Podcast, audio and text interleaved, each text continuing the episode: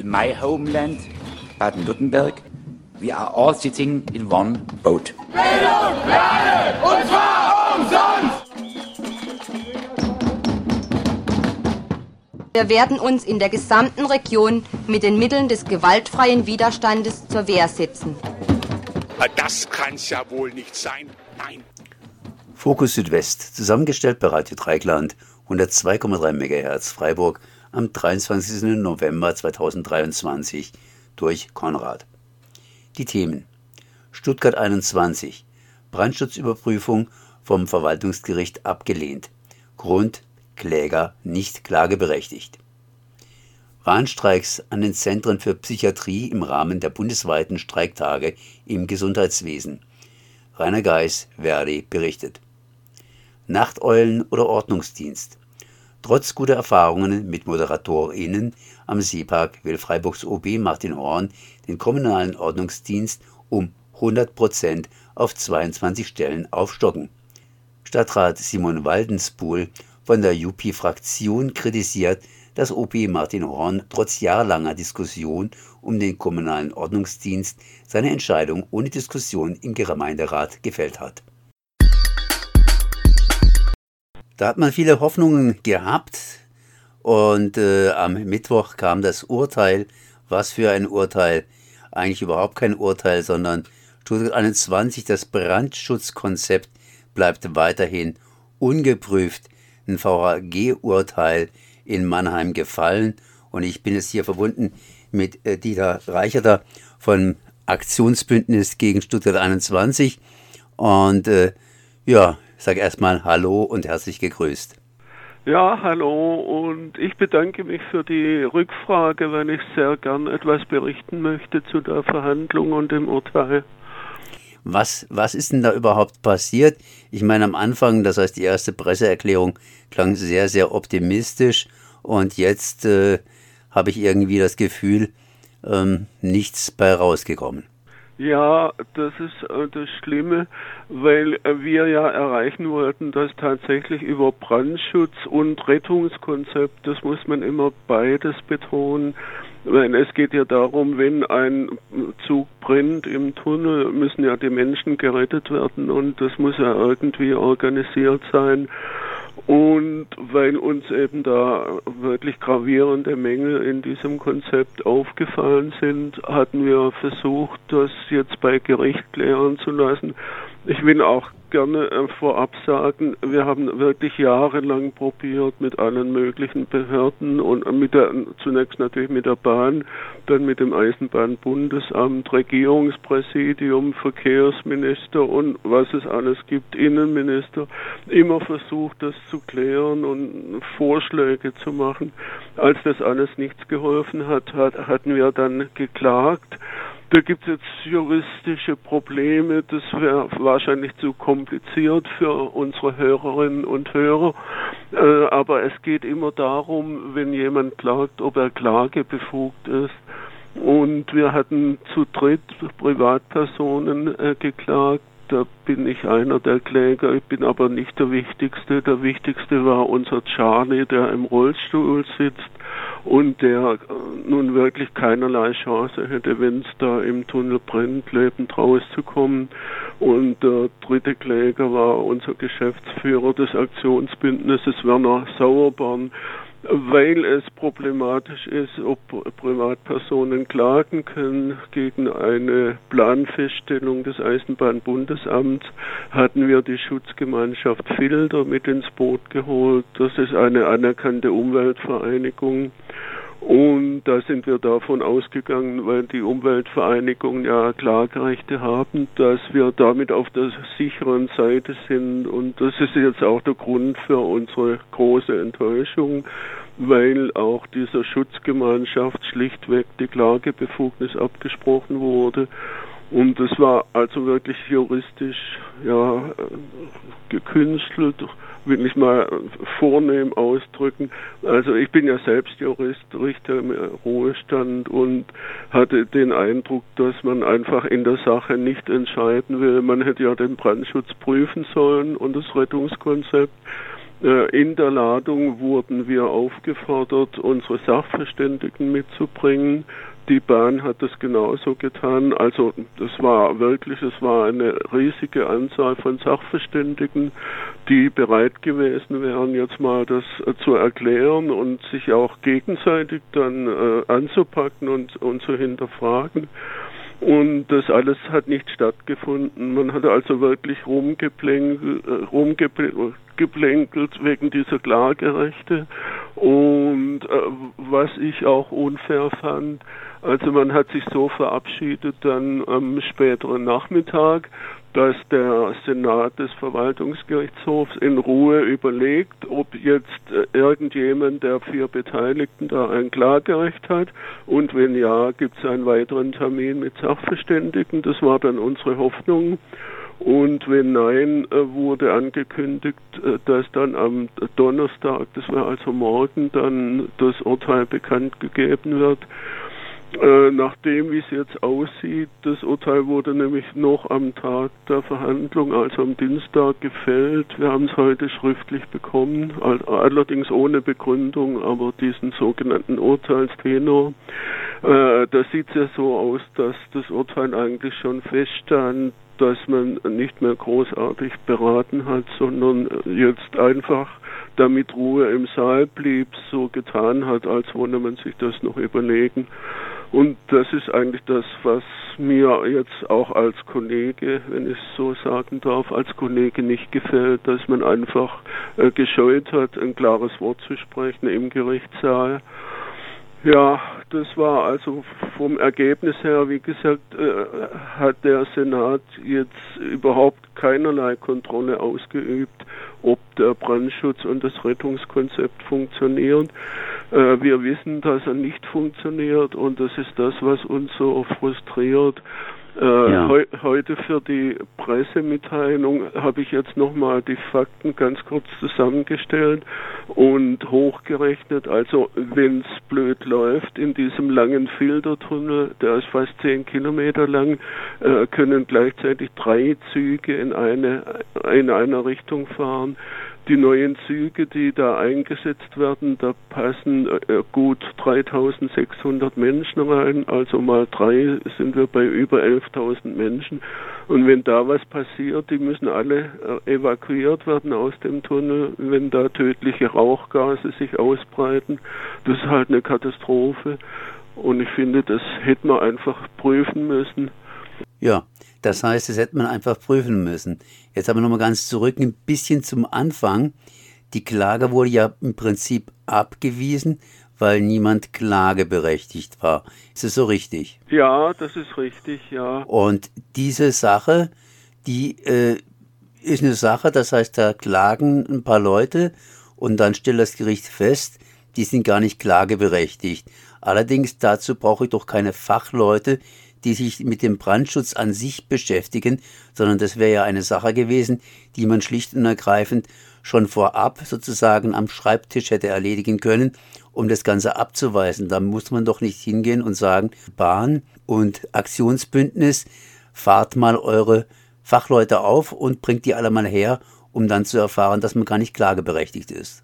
Ja, das ist ja genau das Problem, äh, weil ich, äh, wie gesagt, bin ja selbst Jurist und äh, deshalb hatte ich natürlich unseren Beteiligten gesagt, also wenn Sachverständige da geladen sind, dann kommen die auch zu Wort und dann können wir einmal das ausbreiten, was, was wir davon halten und die andere Seite auch, das muss man ja sehen, das sind ja hochbezahlte Leute auch der Bahn, die da waren und in der Tat, genau wie Sie sagen, also man hätte wirklich dann einen Termin, am Schreibtisch wäre es nicht gegangen, aber einen Termin machen können, wo es nur um die Klageberechtigung geht.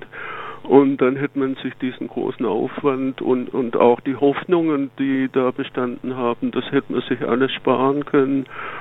Und Ja, das mit der Klagebefugnis äh, kann ich vielleicht ganz kurz noch erklären. Es geht eigentlich darum, dass natürlich nicht Hinz und Kunz klagt gegen alles. Das steht dahinter, dass die Klagerechte eingeschränkt sind. Das ist auch in Ordnung. Aber wenn halt Menschen direkt betroffen sind, also wie unser Rollstuhlfahrer, der keinerlei Chancen hat, dann muss man einfach sagen, das Gewicht äh, der Grundrechte aus unserer Verfassung ist halt so hoch, dass äh, Leib und Leben geschützt wird, auch von diesen äh, Bahnpassagieren, dass man das nachprüfen lassen muss. Äh, wenn die Behörden ihre Aufgaben erfüllt hätten, ich habe es ja vorher erwähnt, dann wäre es ja auch gut, dann könnte man sagen, die haben das abgewogen und geprüft und festgestellt, dass dieses Konzept funktioniert, aber das ist halt alles nicht so und da steht man total hilflos als Einzelner da. Und ich finde, das ist halt auch schlecht für das Vertrauen in, in, den Rechtsstaat und auch in unsere Demokratie natürlich. Vielleicht äh, darf ich gleich noch sagen, wir lassen das natürlich nicht auf sich beruhen. Wir müssen jetzt die schriftlichen Urteilsgründe abwarten. Da gibt es keine Frist. Das kann also Wochen oder Monate dauern. Und zu allem Überfluss haben die Richter noch einen Riegel vorgeschoben, indem sie die Revision für nicht zulässig erklärt haben. Das heißt, wir müssen uns jetzt erst gegen diese Entscheidung beschweren, damit wir überhaupt die Möglichkeit bekommen, Revision zum Bundesverwaltungsgericht einzulegen. Das ist die erste Hürde. Das nächste ist, wenn die Revision angenommen wird, dann muss das Bundesverwaltungsgericht entscheiden, aber das dauert ja alles Jahre. Und je nachdem, was da rauskommt, können wir erst anschließend dann eine Verfassungsbeschwerde einlegen. Wenn wirklich die Grundrechte da verletzt werden, dann entscheidet das Bundesverfassungsgericht. Das haben wir bereits besprochen, dass wir das tun, wenn wir vorher keinen Erfolg haben. Aber es dauert halt echt lange natürlich. Kurz, äh, S21, das Brandschutzkonzept ist weiterhin ungeprüft und ihr strebt praktisch an, vor das Bundesverfassungsgericht zu gehen, was allerdings Jahre dauern kann. Ja, genau so ist es. Aber wir geben nicht auf. Also ich denke, wir sind es einfach schuldig. Denjenigen, die sich gar nicht wehren können. Irgendjemand muss sich ja darum kümmern. Herr Dieter Reicher, der Sprecher des Aktionsbündnisses gegen Stuttgart 21, ich danke mal für dieses Gespräch. Bundesweite Streiktage im Gesundheitswesen. Ich bin verbunden mit Rainer Geis, Verdi Baden-Württemberg und sage erstmal herzlich gegrüßt. Einen schönen guten Tag. Wir haben in den Tagen hier und heute, zumindest in Baden-Württemberg, Streiktage. Das heißt, es werden Warnstreiks durchgeführt. Zum Beispiel am Mittwoch in Emmendingen im Zentrum für Psychiatrie.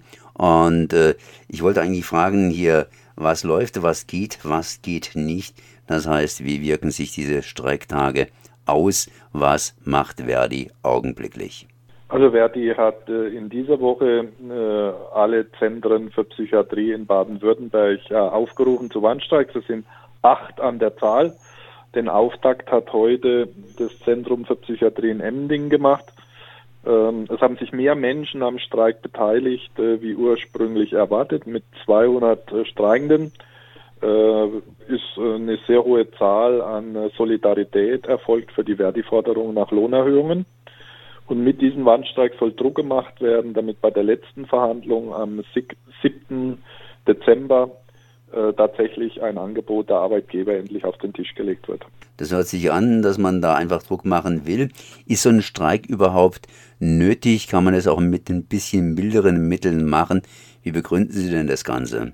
Tatsächlich äh, haben wir zwei Verhandlungen mit guten Argumenten geführt, die leider zu keinem Ergebnis geführt haben, sodass wir jetzt zu Warnstreiks greifen mussten, um ernst genommen zu werden.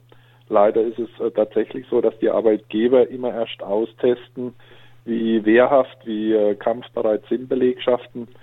Das wissen wir aus äh, zurückliegenden Tarifrunden leider zu berichten, sodass jetzt auch die Landesbeschäftigten in den Streitmo Streit- und Streikmodus gerufen wurden.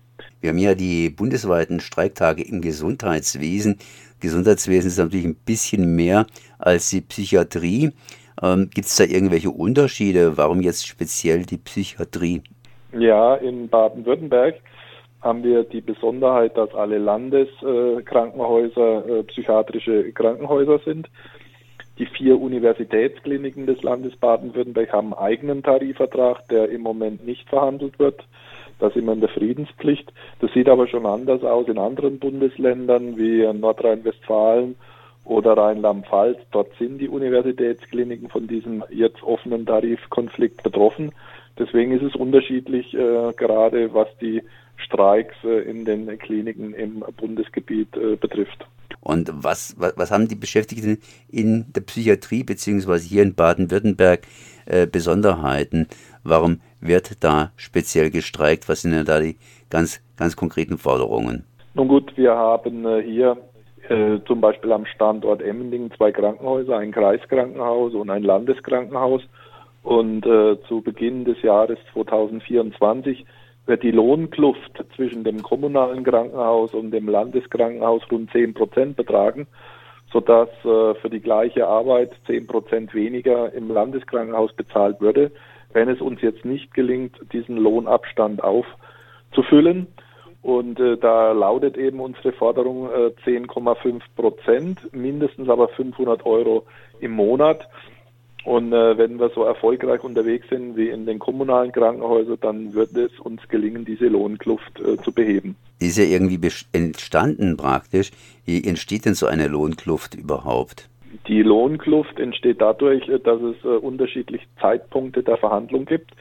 Wir sind im kommunalen Bereich bereits in diesem Frühjahr äh, zu Verhandlungen aufgebrochen, weil der Tarifvertrag in seiner Friedenspflicht ausgelaufen war. Leider ist der Tarifvertrag bei den Ländern jetzt erst ähm, Ende äh, Oktober äh, ausgelaufen, sodass wir jetzt auch erst streiken können. Diese Ungleichzeitigkeit haben die Arbeitgeber verursacht, indem sie einen Arbeitgeberverband in Kommunal und Land aufgeteilt haben unter der Rubrik Teile und Herrsche. Und wir müssen jetzt in zwei verschiedenen äh, Tarifprojekten separat verhandeln und notfalls auch streiken. Im Grunde genommen also nichts anderes, als dass früher Kommunal und Land praktisch irgendwie übereingestimmt haben und äh, jetzt halt eben nicht mehr. Richtig, also der Arbeitgeberverband des öffentlichen Dienstes hat sich aufgespalten in zwei Arbeitgeberverbänden. Und wir als zuständige Gewerkschaft haben nun die Aufgabe, eben in zwei Runden zu verhandeln.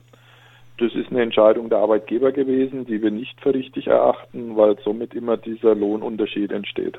Ja, äh, wenn man mich jetzt sehen würde, wird man mich sehen wie ein, wie, wie ein Kanickel, das irgendwie ganz doof rausschaut, weil wegen so einer Sache streiken. Also ich meine, wegen so einer Sache streiken, weil sowas entstanden ist, muss man dann wieder streiken. Das ist schon richtig. Ich meine, da steckt natürlich ein gemeines Kalkül dahinter äh, von Arbeitgeberseite ist ja allgemein bekannt, dass Verdi sehr stark ist im kommunalen Bereich. Da ist natürlich auch im Konflikt die Müllabfuhr, die Straßenbahn. Und äh, da ist natürlich ein ganz anderes Druckpotenzial äh, dahinter, wie jetzt äh, in der Landesadministration in einer Behörde in Stuttgart.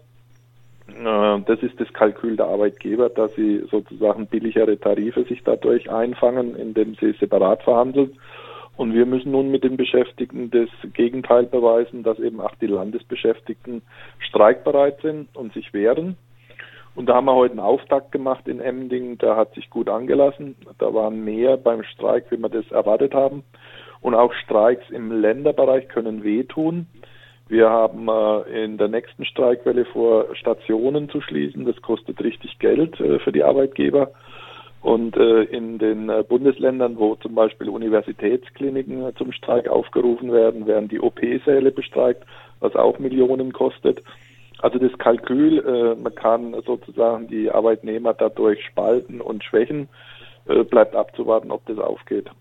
Nun, das ist eine Geschichte, dass man den Arbeitgebern hier zeigt, dass Muskeln da sind und entsprechend, entsprechend Abteilungen erstmal dicht gemacht werden. Auf der anderen Seite, man ist ja schließlich auch im Gesundheitswesen und da gibt es Menschen, die leiden. Äh, habt ihr da irgendwo vorgesorgt oder wie sieht es damit aus? Das heißt, äh, bricht jetzt alles zusammen? Ja, in der Tat ist ein Streik in einem Krankenhaus äh, von langer Hand vorzubereiten. Wir haben äh, vor Wochen bereits äh, mit den Arbeitgebern uns in äh, Verhandlungen begeben, um die Notbesetzung der Kliniken auszutarieren. Wir haben einen sehr umfangreichen Notdienstplan, zum Beispiel hier am Standort Emding, wo für jede Station genau eine Mindestbesetzung vorgegeben wird, die während des Streiks äh, zurückbleibt auf Station, um eben das äh, Gesundheitswohl zu garantieren für die äh, Patienten. Und das macht viel Arbeit, viel Aufwand, äh, aber wenn das dann mal steht, äh, dann äh, ist auch die Sicherheit sowohl für Beschäftigte wie für Patienten gegeben, dass da nichts passieren kann. Auf der anderen Seite aber auch, dass die, die streiken können und wollen, auch zum Streik gehen können.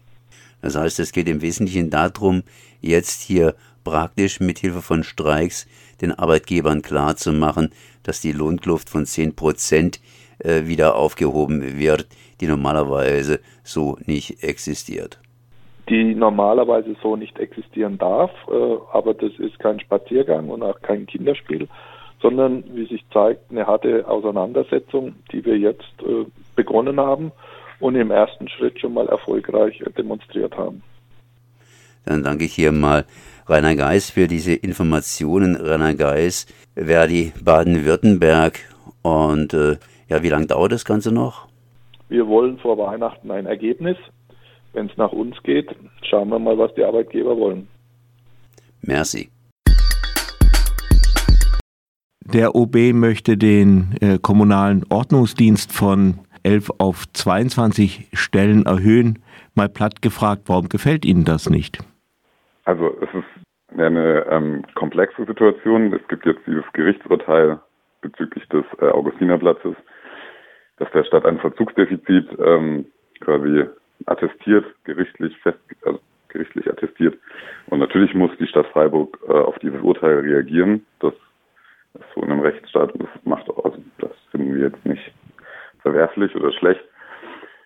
Ähm, bei uns, wir stellen uns als Fraktion eben die Frage, wie man, also es geht ja um einen Lärmkonflikt, wie man den eben am besten löst und wir glauben als Fraktion eben, dass der kommunale Ordnungsdienst nicht das richtige Instrument ist, um so einen Lärmkonflikt nachhaltig und gut zu lösen. Was wäre die Alternative? Genau, und wir haben die Alternative ist, dass wir haben in Freiburg jetzt, also dieser, dieser Konflikt, um wie wir in Freiburg einen Konflikt im öffentlichen Raum lösen, der geht jetzt schon Jahre. Ich glaube seit 2014, da, wenn ich mich richtig erinnere, da war so die erste Initiative der Stadt, so eben diesen kommunalen Ordnungsdienst einzuführen, also eine repressive Antwort zu finden auf diese Konflikte. Und in diesen Jahren hat sich, also haben wir es irgendwie als linke Oppositions- oder als linke Parteien und linke Initiativen geschafft, die Stadt auch in die Richtung zu bewegen, dass es eben neben, der neben dem repressiven Ansatz auch einen anderen Ansatz gibt, und zwar der eben der Prävention auf der einen Seite und auch der der Gesprächsführung und der Moderation solcher Konflikte. Und das ist sozusagen den Ansatz, den wir jetzt auch bevorzugen. Und die Stadt hat jetzt seit einem Jahr auch in Abenteuerlichen Ordnung eine Abteilung, die sich um Moderation und Prävention kümmert im öffentlichen Raum. Und tatsächlich ist es so, dass wir da diese Nacht, die sogenannten Nachteulen haben, also MediatorInnen, die auf der Straße sind, die jetzt beim Seepark zum ersten Mal wirklich gut eingesetzt wurden und die dann vor Ort, also vor Ort hingehen, mit den Menschen sprechen, die, die Plätze nutzen, die quasi vielleicht auch ein Stück diesen Lärm verursachen und mit denen im Gespräch Lösungen finden, wie man diesen Lärm reduzieren kann. Und das hat im Seepark diesen Sommer hervorragend funktioniert. Also da haben wir jetzt wirklich eine Pilotphase und die ersten Ergebnisse zeigen einfach, dass da wirklich ein Konflikt also nicht gelöst werden konnte, aber also wir haben von der, wir haben bei einer, bei einer Veranstaltung von der Polizei gehört, dass die Beschwerdelage um 70 Prozent zurückgegangen ist im, im Seepark, einfach durch den Einsatz von diesen Nachtmediatoren. Und deswegen sagen wir als Fraktion, wenn wir jetzt ein Instrument haben, das so gut funktioniert, warum nutzen wir nicht eben dieses, also Moderation und Prävention anstatt Repression? die werd, diese äh, Nachtmoderatorinnen, die werden nicht eingesetzt am Augustinerplatz, wenn ich das jetzt richtig raushöre. Die wurden stadtweit eingesetzt, mhm. ähm, die, aber der Schwerpunkt war im Seepark mhm. dieses Jahr, weil der Seepark sozusagen zum, zum Hotspot wurde. Also da gab es der Lärmkonflikt im Seepark ist eskaliert in den letzten Jahren aus verschiedenen Gründen und ähm, genau. Aber die wurden schon stadtweit eingesetzt. Aber sozusagen, äh, das sind vier Stellen und ähm, Das Problem am Augustinerplatz ist, dass der Augustinerplatz, also dieses Urteil, das da jetzt gefällt wurde, das beruft sich auf Lärmmessungen, die schon sehr alt sind. Ich glaube 2016. Und der Augustinerplatz hat sich in unseren Augen, oder zumindest das, was, wie wir es wahrnehmen, hat es sich die Situation vor Ort, also zumindest ein Stück weit beruhigt, einfach durch den Fakt, dass es jetzt eben in der Innenstadt mit dem Platz der Synagoge einen Ort gibt, der eben viel stärker frequentiert wird und dass da auch einfach diese Baustelle jetzt lange war, die den Platz ja auch so ein bisschen unattraktiv gemacht hat. Deswegen ähm, waren vermutlich auch die Nachtmediatoren nicht so, also einfach nicht so gefragt am Augustinerplatz. Deswegen, ja, aber die waren schon stadtweit im Einsatz, ja. Mhm. Ähm, nun hat ja der äh, OB das so ein bisschen im Hauruck-Verfahren beschlossen. Müsste das nicht eigentlich durch den Gemeinderat gehen? Es wird ja auch im, im Etat äh, dann abgebildet, irgendwann. Genau. Ja, also der, äh, rein rechtlich kann der OB das machen, wie er das gemacht hat. Ist sozusagen, also rechtlich ist das jetzt nicht falsch in dem Sinn, weil er quasi auch sagt, er will ja nicht neue Stellen schaffen, sondern er will, also er will neue Stellen schaffen, aber er will sie nicht im Haushalt schaffen, sondern er will sie durch Umschichtungen schaffen, also indem in anderen, an anderen Orten in der Verwaltung diese Stellen eben wegfallen. Aber politisch gesehen finden wir diese, diese Art und Weise zu agieren, gerade bei so einem Konflikt, der so eine Geschichte hat und der so eine emotionale Geschichte hat und der die Stadt jetzt so lange schon beschäftigt und auch so mit wechselnden Mehrheiten. Ne? Also dass es irgendwie erstmal eine Mehrheit gab für den kommunalen Ordnungsdienst 2014, dann gab es eine Kommunalwahl, dann gab es eine Mehrheit gegen den kommunalen Ordnungsdienst, dass er dann quasi sich als Oberbürgermeister hinstellt und sagt, ich mache das jetzt einfach und ohne den Gemeinderat, ohne, also der Gemeinderat ist ja sozusagen der, also das, das politisch gewählte Gremium, das die Stadtgesellschaft abbildet. Das ist natürlich, finden wir aus politischer Sicht fragwürdig und nicht in Ordnung. Was meinen Sie, wir können natürlich beide nicht in den Kopf des OB reinschauen, aber warum macht er das? Ich glaube, da gibt es sicher verschiedene, also, also ich kann auch genau, wir können nicht reinschauen, aber so ein Stück weit vermute ich auch einfach, ich meine, es rückt ja auch wieder irgendwann eine OB-Wahl näher und ich glaube, dass auch äh, es so einen Zeitgeist im Moment auch ein bisschen gibt, so, ne, dass ja so Macher, Macher irgendwie, äh, ja, so, das, also glaube, dass, dass viele in der in der Gesellschaft auch sich vielleicht so ein bisschen nach jemandem, das klingt jetzt falsch, aber ich glaube, er will sich ein Stück weit inszenieren. Also ich glaube, es geht auch ein bisschen darum zu zeigen, hey, ich löse diesen Konflikt jetzt und ich mache es jetzt auf die harte Art und Weise. Und also, ich, also das ist zumindest unsere Vermutung, weil er ist ja angetreten als Oberbürgermeister in, ähm, in der letzten Wahl mit äh, Freiburg gemeinsam gestalten. Er hat also so, ne, das war ja so ein bisschen sein Versprechen oder auch sein, sein Ansatz in sein, sein zentraler Einsatz in seiner Wahlkampfstrategie. Und das in unseren Augen widerspricht jetzt diese Art und Weise diesem von hm. ihm ursprünglich propagierten Ansatz. Und wir vermuten, er will sich da jetzt einfach als Macher inszenieren, als jemand, der durchgreift. TAF OB. Wie geht es jetzt weiter? Wird es jetzt einfach so geschehen oder gibt es da dann doch nochmal eine, eine Diskussion im Gemeinderat darüber? Wahrscheinlich wird das geschehen. Also wir sehen da im Moment nicht die Mehrheiten, um das in den Gemeinderat zu ziehen. Ich glaube, also genau, wir werden jetzt auf jeden Fall weit noch an, also wir werden auf jeden Fall Tagesordnungsaufsetzungsanträge stellen. Wir wollen ja auch, dass diese Konflikte ein Stück weit gelöst werden. Ne? Also wir verstehen ja auch, also wir verstehen ja auch zum Beispiel Anwohner, die sagen, es ist uns einfach zu laut und es ist dauerhaft zu laut. Wir sehen auf der anderen Seite natürlich auch die jungen Menschen auf den Plätzen, die sagen, wir brauchen Orte, in denen wir uns ausleben können. Und wir finden es eigentlich auch ein bisschen dreist. Wir haben jetzt dieses Instrument der, der NachtmediatorInnen, die scheinen, also die haben es zum ersten Mal geschafft, in, in Freiburg einen Konflikt zu lösen ohne Verdrängung oder zu lösen nicht, aber einen, Konflikt wirklich ein Stück weit zu beruhigen, ähm, ohne Verdrängung. Das heißt, es ist ein wirklich wirkungsvolles Instrument. Das ist irgendwie vorher nicht gelungen. Vorher, also die repressiven Ansätze haben die Konflikte immer nur verschoben, die sind dann an neuer Stelle wieder aufgetaucht. Und jetzt haben wir endlich mal einen Ansatz, der funktioniert und, jetzt kommt quasi sozusagen diese, diese Machtdemonstration, die ja diesen Konflikt nicht lösen wird, ne? also, also zumindest in, aus der Erfahrung heraus. Und deswegen wollen, werden wir auf jeden Fall jetzt einen Antrag stellen, dass wir ähm, adäquat zu der Erhöhung des kommunalen Vollzugsdienstes auch diese Nachtmediatoren weiter ausbauen. Weil das offensichtlich ein Weg ist, diese Konflikte vielleicht auch so anzugehen, dass eben beide Seiten ein, einigermaßen zufrieden sind. Also auf der einen Seite die Anwohner, die äh, über den Lärm klagen auf der anderen Seite die Menschen, die natürlich zu Recht auch diese Plätze nutzen wollen. Und das ist jetzt den Ansatz verfolgen wir jetzt politisch und hoffen da dann auf Mehrheiten.